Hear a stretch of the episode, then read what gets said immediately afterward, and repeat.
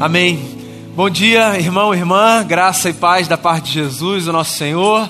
Espero que vocês estejam bem, vocês que estão aqui, você que está aí, onde você estiver. Que a graça e a paz de Cristo seja sobre a vida de todo mundo. Eu queria ler sobre a jornada de uma menina, uma jornada triste e linda, que está lá no segundo livro dos Reis de Israel, no capítulo 5.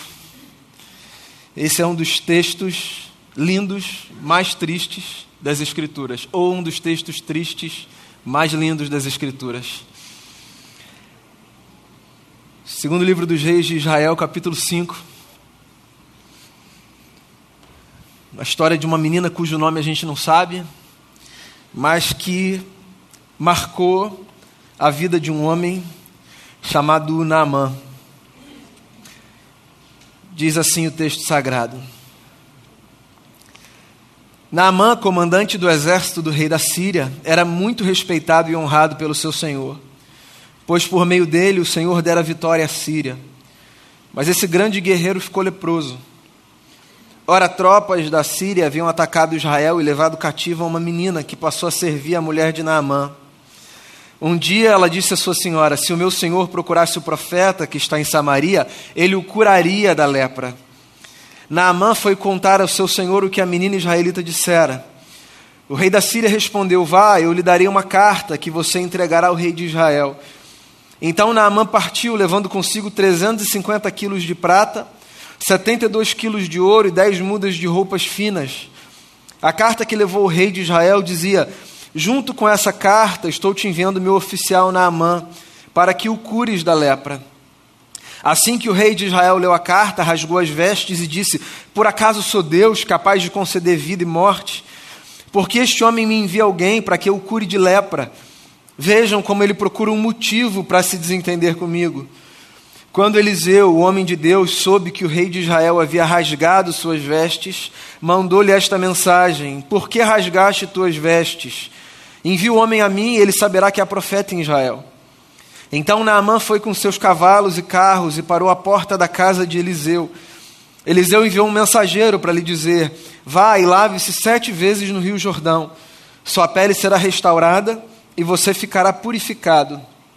Mas Naamã ficou indignado e saiu dizendo: Eu estava certo de que ele sairia para receber-me, invocaria em pé o nome do Senhor, o seu Deus, moveria a mão sobre o lugar afetado e me curaria da lepra. Não são os rios Abana e Farfar em Damasco melhores do que todas as águas de Israel? Será que não poderia lavar-me neles e ser purificado? E foi embora dali furioso. Mas os seus servos lhe disseram: Meu pai, se o profeta lhe tivesse pedido alguma coisa difícil, o senhor não faria? Quanto mais quando ele apenas lhe diz que se lave, será purificado. Assim ele desceu ao Jordão mergulhou sete vezes, conforme a ordem do homem de Deus, e foi purificado. Sua pele tornou-se como a de uma criança. Então Naamã e toda a sua comitiva voltaram à casa do homem de Deus. Ao chegar diante do profeta, Naamã lhe disse: Agora sei que não há Deus em nenhum outro lugar senão em Israel. Por favor, aceita um presente do teu servo. O profeta respondeu: Juro pelo nome do Senhor a quem sirvo que nada aceitarei. Embora Naamã insistisse, ele recusou. E disse Naamã: Já que não aceitas o presente, ao menos permite que eu leve duas mulas carregadas de terra, pois teu servo nunca mais fará holocaustos e sacrifícios a nenhum outro Deus senão ao Senhor. Mas que o Senhor me perdoe por uma única coisa. Quando meu Senhor vai adorar no templo de Rimon, eu também tenho que me ajoelhar ali, pois ele se apoia em meu braço. Que o Senhor perdoe o teu servo por isso Disse Eliseu: Vá em paz. Palavra do Senhor, palavra de Deus para minha vida, para sua vida. Palavra que conta a jornada de uma menina. Interessante como as histórias, da forma como elas são contadas, não necessariamente dão destaque a quem merece destaque.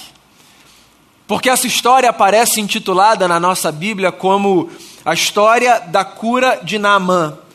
Naamã é quem recebe o nome, Naamã é quem recebe o protagonismo. Naamã é esse comandante do exército sírio que aparece na história como a personagem principal. Um homem que foi acometido de lepra, que para aquele tempo e para aquela cultura era uma doença que refletia a maldição de Deus sobre o indivíduo e que então, por orientação de um profeta, se banhou num rio, fora dos limites da sua terra, e se viu livre do seu mal, da sua chaga. Mas essa história não é a história de Naamã. Essa jornada não é a jornada dele.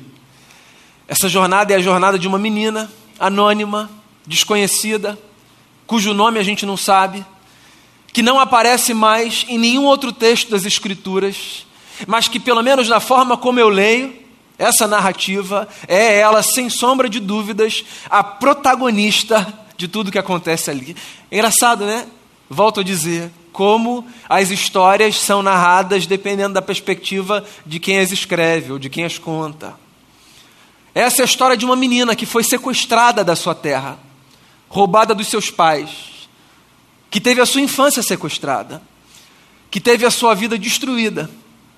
Porque no mundo antigo, quando exércitos de um povo invadiam um outro território, parte do que eles faziam quando triunfavam nessa batalha era levar consigo não apenas os despojos da guerra, o ouro, aquilo que podia ser saqueado, Exércitos, quando invadiam um povo e venciam uma batalha, matavam os homens e levavam consigo as mulheres e as crianças dos homens que tinham sido dizimados naquele lugar.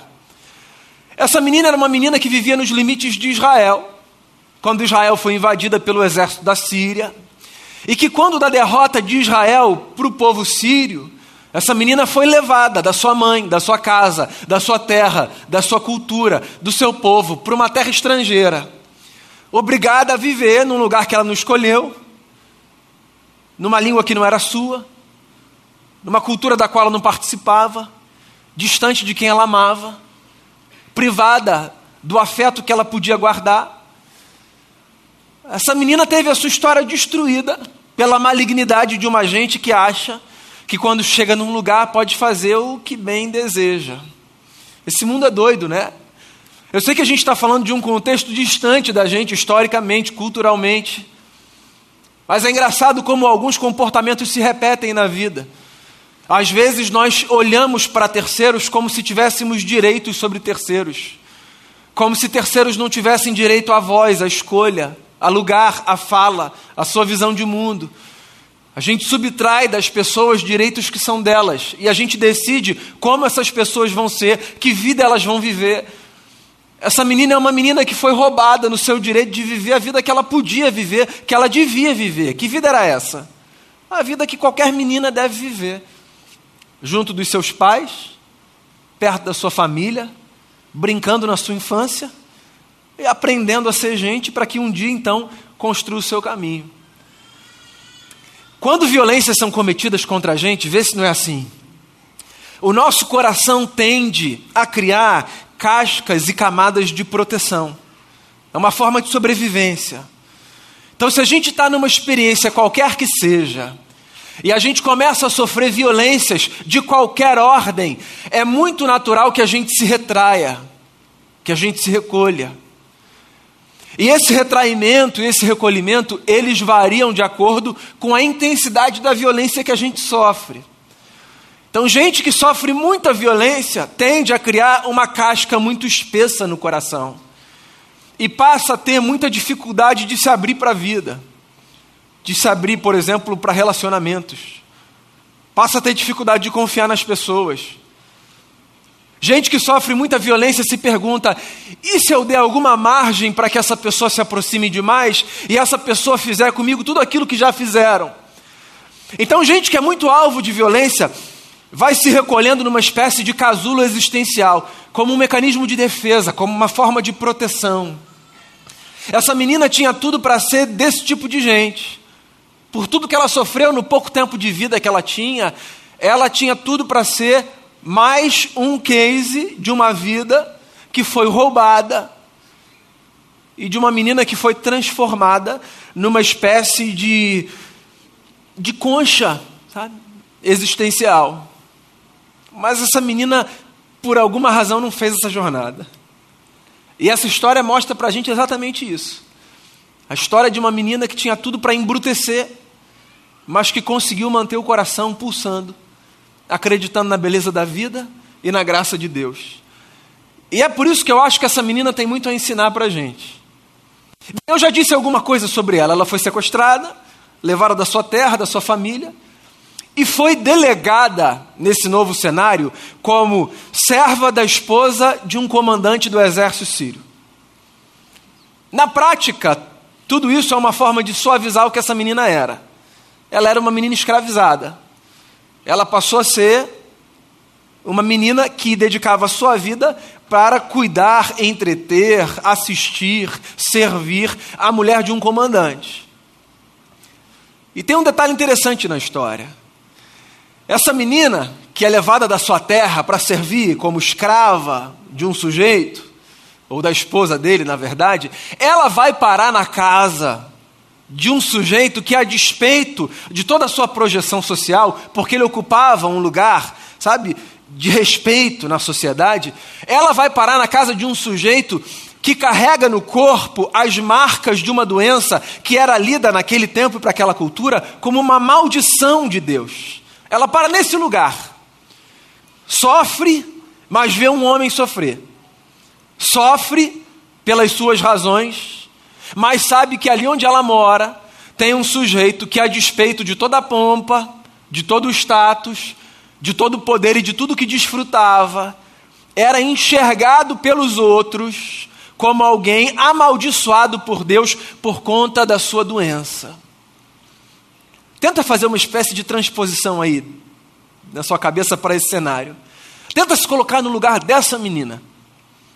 Imagina que você seja uma pessoa que se encontra numa situação por causa da maldade desse camarada que te tirou do seu lugar e que te levou para a casa dele para trabalhar para a mulher dele, servindo-a, sem direitos, só cumprindo obrigações, obedecendo regras.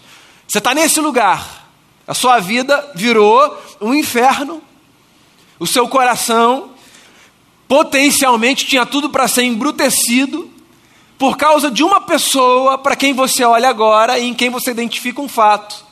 Essa pessoa também tem as suas próprias desgraças. Essa pessoa que fez esse mal contra mim, essa pessoa que me roubou da minha mãe, essa pessoa que me tirou da minha terra, essa pessoa, olha só, essa pessoa também tem os seus dilemas, precisa de ajuda.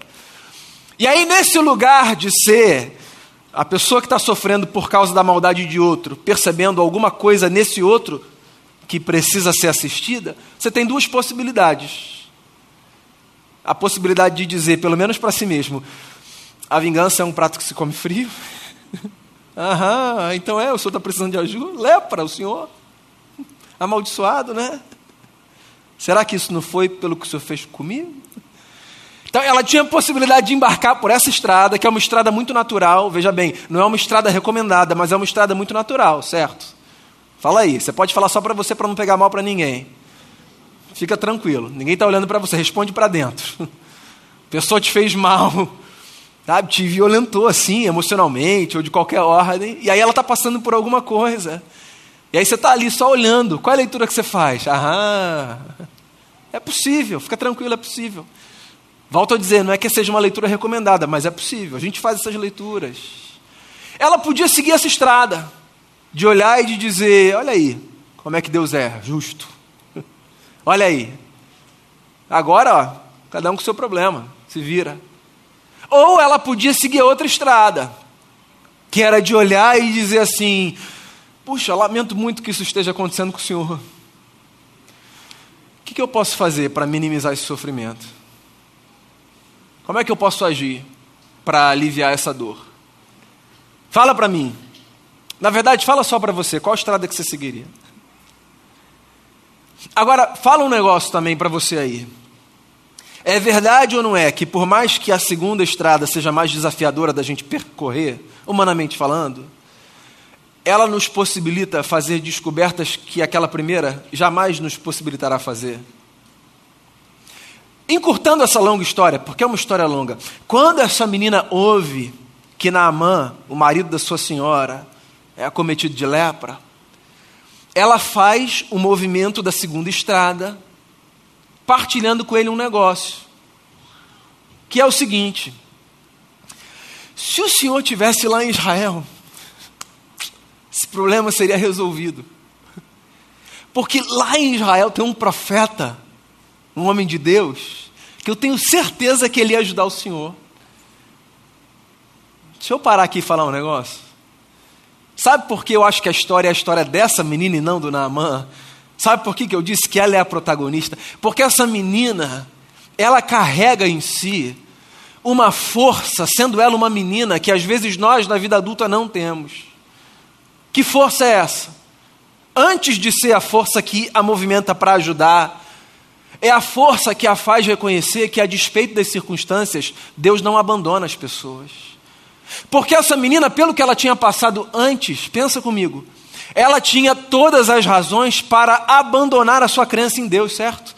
Porque se ela foi roubada da sua família, roubada da sua terra, da sua cultura, se ela teve a sua infância roubada, se agora ela é uma serva de uma mulher adulta, ou seja, se agora tudo que ela pode fazer era trabalhar o dia todo para servir uma mulher adulta, com quem ela não tem a menor relação, numa história que ela não pediu para viver, essa menina tinha, humanamente falando, todos os motivos para fazer a leitura que por menos às vezes a gente faz. Cara, não é possível. Deus não pode existir, ou se existe, não pode ser bom, ou se é bom, então me abandonou. Porque a gente faz essas leituras na vida. A gente lê Deus a partir das circunstâncias. O que acontece ou deixa de acontecer faz com que a gente encare Deus de determinada forma. E essa menina, a despeito daquilo pelo que ela passou, ela está olhando para o Naamã que está sofrendo e ela está acreditando que o Deus de Israel, porque naquela época a mentalidade das pessoas era essa, ela estava na Síria, o Deus dela não estava ali, era o Deus de Israel. O Naamã tinha que ir lá conversar com um profeta em Israel. Sabe, essa leitura de que Deus simplesmente está e age onde quer que seja, ela não era uma leitura da religiosidade mais primitiva.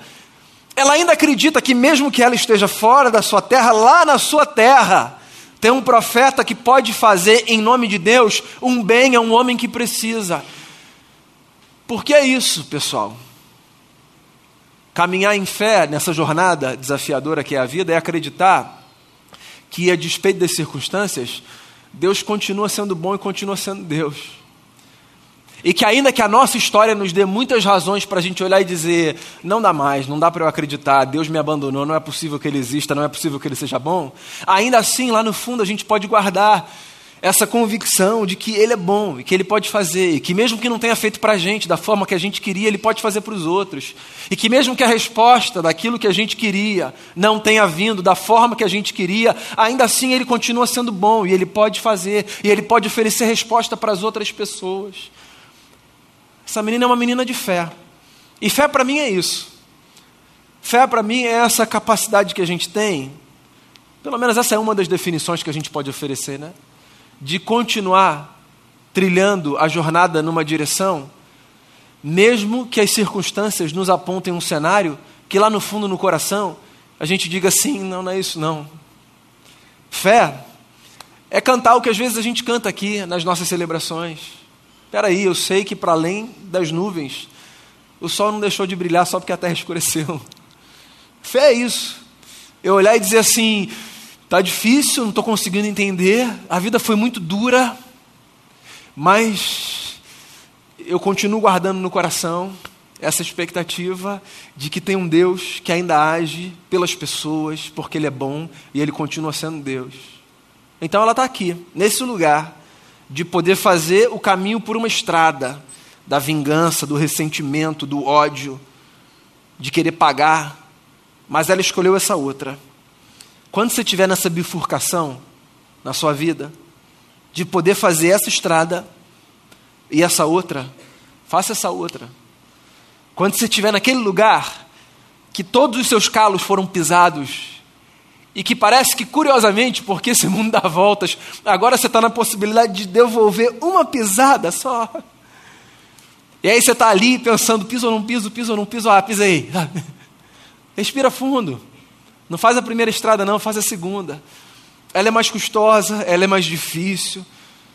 Ela faz com que a gente tenha que engolir o orgulho. Mas eu acho que ela nos dá possibilidades que a primeira não nos dá.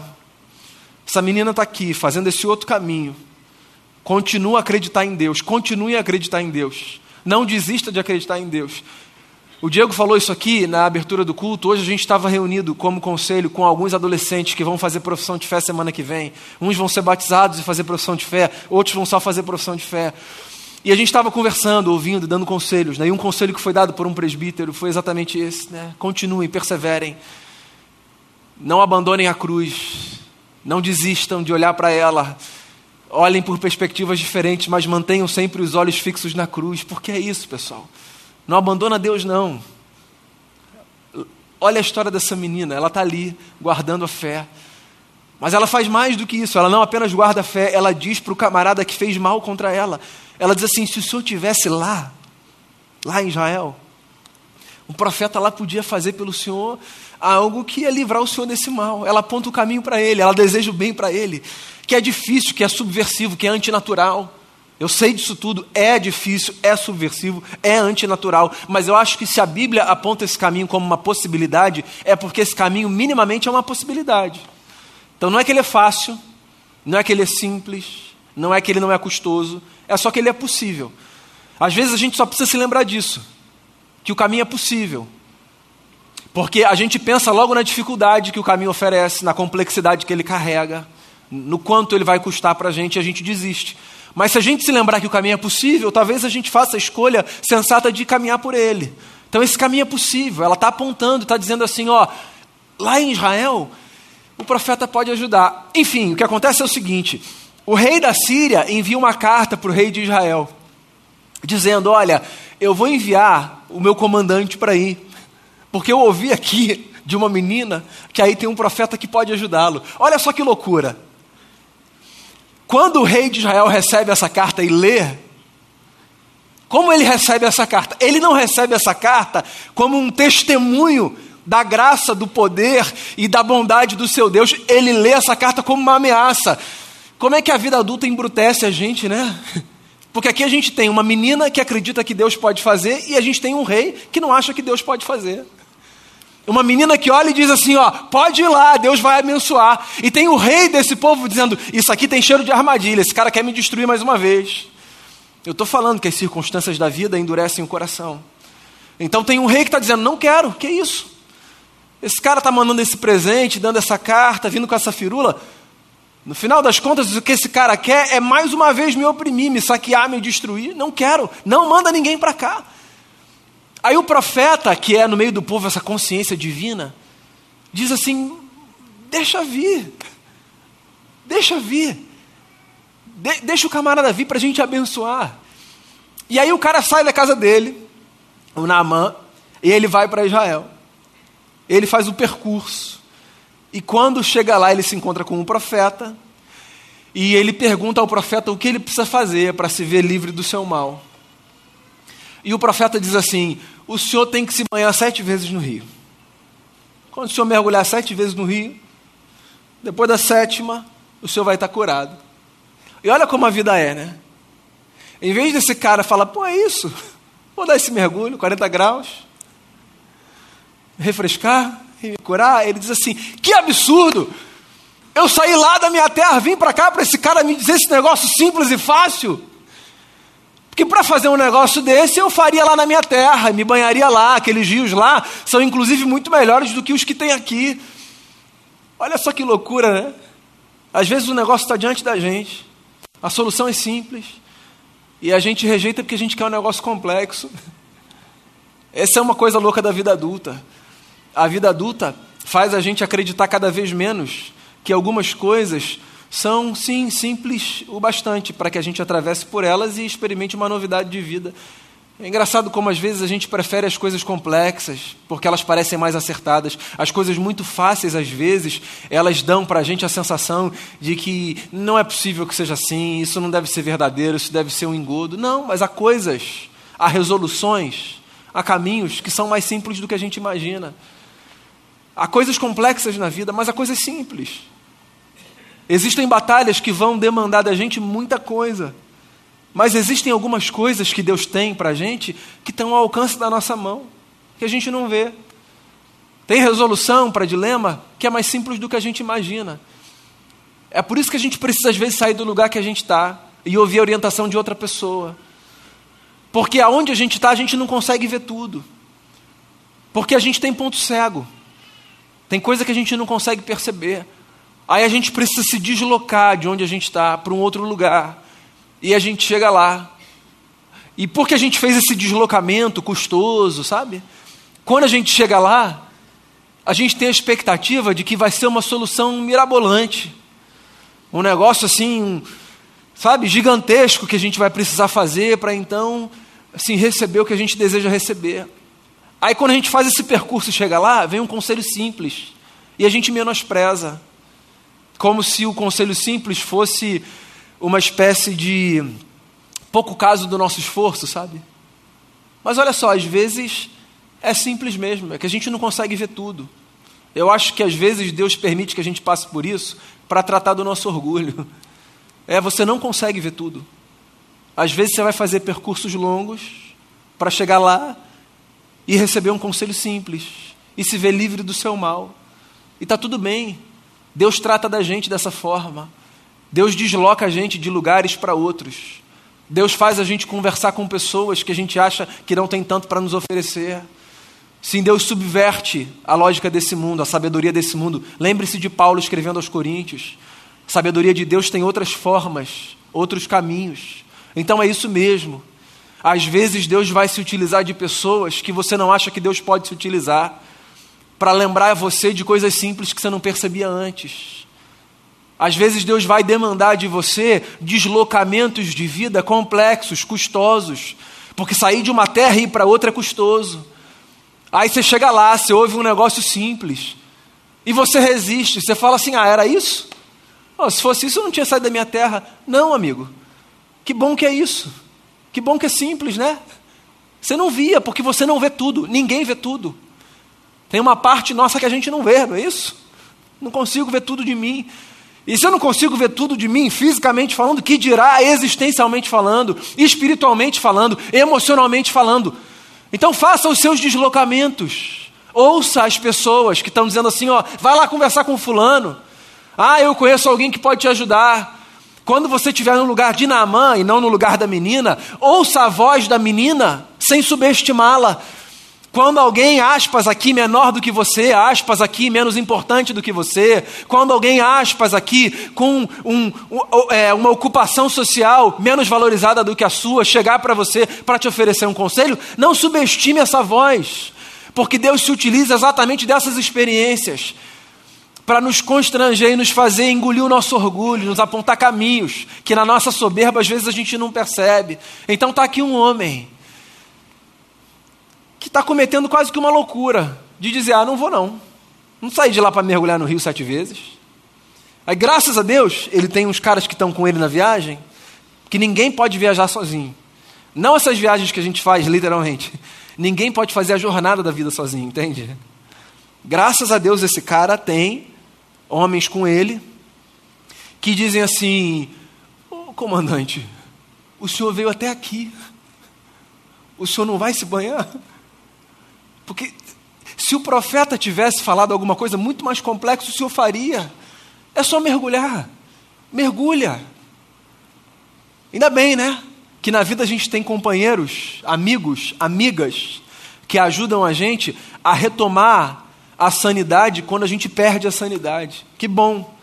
Que bom. A gente precisa ter gente assim do nosso lado, viu? Você precisa ter gente que você ouça. Você precisa ter nas suas relações gente que tenha liberdade de dizer para você não vá por aí.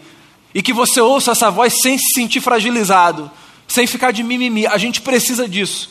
De gente que olhe para a gente na liberdade de uma relação de intimidade e que diga: Isso que você está fazendo é uma loucura. Se fechar desse jeito ou se expor desse jeito. Nós precisamos de gente que faça os nossos percursos do nosso lado. Porque senão, às vezes, a gente vai fazer uma jornada longa e não vai entrar na terra prometida. A gente vai fazer um percurso, e aí a resposta de Deus está ali, e pelo nosso orgulho ou pela nossa insanidade, a gente vai virar as costas e vai voltar. Então a gente precisa de amigos na caminhada, não caminhe sozinho, não caminhe sozinha. Ouça pessoas, não pense que você tem todas as respostas para a sua vida. Não subestime as respostas simples. Porque já bastava o camarada ter subestimado a menina, ele ainda ia voltar se ele não ouvisse os amigos. Ele ia errar duas vezes. Aí os amigos disseram: mergulha, comandante. Ele mergulhou sete vezes. E o que aconteceu? Ele foi curado. Porque eu acho que é assim, você pode discordar de mim, fica à vontade. Mas eu acho que quando Deus aponta caminhos para a gente trilhar, é porque de alguma forma a gente vai encontrar alguma coisa de Deus nesses caminhos que a gente está trilhando. Então, se Deus disse, vai lá, mergulha, é porque de alguma forma, esse caminho que Deus apontou é um caminho que vai produzir alguma coisa para a nossa vida, às vezes invisível aos outros, às vezes sem que os outros façam ideia, mas alguma coisa vai acontecer. Então, se você tem uma palavra de Deus para a sua vida, se alguém disse alguma coisa que você acha que é sensato, que vem dos céus, se você tem esse discernimento de que nas suas orações, nas suas leituras, nos conselhos que você busca, Deus está apontando caminhos, percorra os caminhos, vá até o fim. Não custa nada. Deus quer o nosso bem. Deus quer cuidar do nosso coração.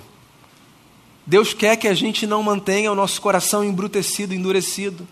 Porque as circunstâncias elas se encarregam de embrutecer o nosso coração. Mas Deus, Deus é esse ser maravilhoso que está nos dando, vez ou outra, provas do quanto Ele deseja transformar o coração de pedra num coração de carne. Agora, para que isso aconteça, a gente precisa acreditar que quando Ele aponta caminhos, esses caminhos precisam ser percorridos. A história termina de uma forma linda. O Naamã mergulha sete vezes e ele é curado. E ele volta. Ele volta para sua terra, dizendo assim: Eu vou voltar para lá. Mas o Deus a quem eu vou servir é esse que está aqui. Lembra, é de um outro mundo que a gente está falando, né? onde os deuses eram territoriais. Eu vou voltar para lá, mas o meu coração está aqui. Essa experiência foi suficiente para me mostrar que se existe um Deus a quem eu devo devotar a minha vida e diante de quem eu devo prostrar o meu coração, o Deus a quem eu devo devotar a minha vida e diante de quem eu devo prostrar o meu coração é esse. E que Deus é esse? É um Deus que abençoa quem é do seu povo e quem não é do seu povo. É um Deus que cuida de gente, que faz o que é certo, mas que também faz o que é errado. É um Deus que ouve orações de meninas, subestimadas por muitos, mas usadas por Ele. É um Deus que chama a gente para que a gente faça deslocamentos na vida, para oferecer soluções simples para problemas complexos. É um Deus que de longe abençoa, porque tem sempre no coração uma disposição, o de fazer com que a nossa vida, nós que somos gente complexa, pecadora, falha, encontre graça, ternura e a possibilidade de vermos o coração que às vezes é embrutecido ser transformado num coração maleável e que pulsa no compasso do coração de Jesus. Naamã volta, convertido, não a uma religião, não a um povo, mas a um Deus que o cativa com uma experiência. E aí, a parte mais interessante da história é quando no final o Naamã tenta oferecer um presente para o profeta, como uma espécie de gratidão, sabe? Pelo que o profeta fez. O profeta resiste de uma forma muito pedagógica, como quem diz assim: não há pagamento para isso. A gente não está falando disso. Eu não prestei um serviço para você. Eu estou abençoando você. Não é um serviço que eu estou prestando. Eu quero que você entenda que quando Deus faz, Deus faz porque Deus se movimenta por essa disposição chamada graça. Então Deus não é aquele que abençoa quando a gente dizima. A gente dizima por outras razões, pelo privilégio de participar. Deus não é aquele que abençoa quando a gente frequenta, porque a gente frequenta por outras razões, pelo privilégio de participar. Deus não é aquele que abençoa quando a gente se engaja nos ministérios, a gente se engaja por outras razões, pelo privilégio de participar. Deus abençoa porque o que Deus sabe fazer é abençoar. Então o comandante volta convertido e diz: Eu quero oferecer alguma coisa, eu quero pagar alguma coisa por essa graça. E o profeta diz: Não, não, não, não há pagamento para graça, porque graça é graça. É esse favor que a gente não merece, mas que Deus insiste em nos conceder. Não tem a ver com o que você vai fazer em troca para garantir um próximo favor dos céus. Tem a ver com entender que Deus tem essa disposição de abençoar. Então não importa quem você seja, a trajetória que você faça, quantos pecados você cometeu ou deixou de cometer, não tem a ver com isso, não tem a ver com planilha. Tem a ver com descansar nesse mistério que é a graça do eterno. Que de perto e de longe está abençoando, se utilizando de meninas, de profetas, de quem quer que seja.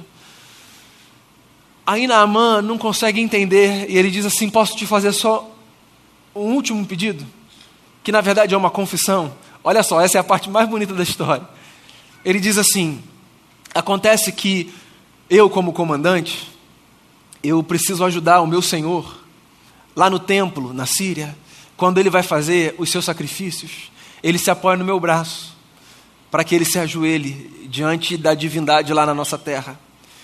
Eu só quero dizer o seguinte para o senhor, profeta: quando eu for lá no templo daquele Deus, e quando eu ajudar o meu senhor a se ajoelhar, eu estou ali, mas eu não estou, tá? O meu coração é desse senhor. É lindo isso, né? É Naamã engatinhando na fé, tentando explicar para Deus um negócio. Explicar o seguinte: às vezes eu vou estar em lugares que eu não gostaria de estar. Às vezes eu vou fazer coisas pelos meus compromissos sociais que hoje, entendendo o meu lugar de novo nascido, eu não escolheria fazer.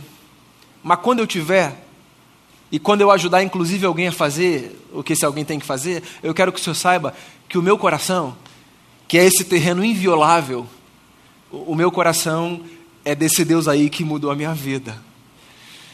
Aí ele fica em paz, porque o profeta diz para ele o quê? Fica tranquilo, vai em paz. Ou seja, faça o que você tiver que fazer.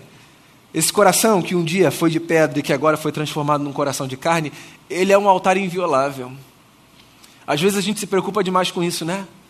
Com o lugar onde a gente vai, com o chão que a gente pisa, tentando dar justificativas para Deus. Eu estou aqui porque. Fica tranquilo. Mais preocupado do que com esse solo que você pisa, aqui ou em qualquer outro lugar, preocupe-se com o solo do seu coração. Esse altar aqui é inviolável. Às vezes você vai estar em lugares que você não escolheria estar pela sua fé, vivendo situações que você não gostaria de vivenciar. Deus conhece seu coração, Ele sabe onde você está lá dentro, de modo que você pode viver a sua vida, indo por onde você tiver que ir, porque às vezes não é uma questão de escolha, porque o negócio não é onde a planta do seu pé pisa, o negócio é no que o solo do seu coração se transformou. Tudo isso por causa de uma menina que podia ter o coração embrutecido, mas não teve. Tudo isso para dizer para mim e para você o seguinte: imagina se naquela bifurcação das duas estradas, em vez de escolher a estrada natural, que a gente escolhe muitas vezes, se a gente fizer um esforço de dizer: não, não, não, ele continua sendo bom, ele continua sendo Deus, eu vou acreditar no cuidado dele, e vou inclusive dizer para as pessoas: ó. Oh, eu sei de alguém que pode fazer alguma coisa por você. Então que a gente faça como essa menina cujo nome a gente não sabe, cuja história a gente desconhece. Tem só esse capítulo, tem só esse registro. Que a gente faça como essa menina. Escolha num mundo cheio de razões para a gente embrutecer o coração, que a gente escolha manter o coração como esse solo sagrado, moldado e remoldado pelo Deus que deseja uma coisa por todos nós: nos abençoar, de perto, de longe, onde quer que seja, o que Ele deseja é nos abençoar. Queria fazer uma oração com você e por você. Queria encorajar você a fazer uma oração aí no seu lugar. Não sei se hoje circunstâncias de vida embruteceram seu coração. Hoje eu digo nesse momento que você está vivendo, qualquer que seja a circunstância, se há coisas que, que têm endurecido o seu coração, eu queria encorajar você a orar aí no seu lugar e pedir a Deus: Deus, amoleça o meu coração, não deixe eu ficar com coração de pedra, não. Não deixe que as circunstâncias moldem o estado da minha alma. Faça essa oração. Inclusive, sempre que você se perceber nesse lugar, da iminência de ver o coração embrutecido, faça essa oração. Deus me ajuda a não endurecer o coração. Me ajuda a não deixar o meu coração virar uma pedra. Porque a vida, amigos e amigas, ela dá conta de embrutecer o nosso coração com muita facilidade. Mas Deus é bom. E Deus está com a gente. E quando você estiver nessa bifurcação, faça a escolha mais difícil, mas mais sensata que é de dizer ele continua sendo bom, ele continua sendo Deus. E quando alguém disser para você se desloque e chegando lá a solução for simples, não haja como um tolo voltando atrás dizendo eu queria um negócio mais complexo. Acredite, Deus opera através de coisas simples também. E quando você estiver num lugar achando que Deus vai se preocupar porque do lado de fora tudo aparenta uma coisa, Lembre-se disso. Do lado de dentro, Deus sabe quem você é e conhece o seu coração. Esse é o altar mais importante. O altar do lado de dentro, onde Ele está, todos os dias, fazendo novas todas as coisas na nossa vida.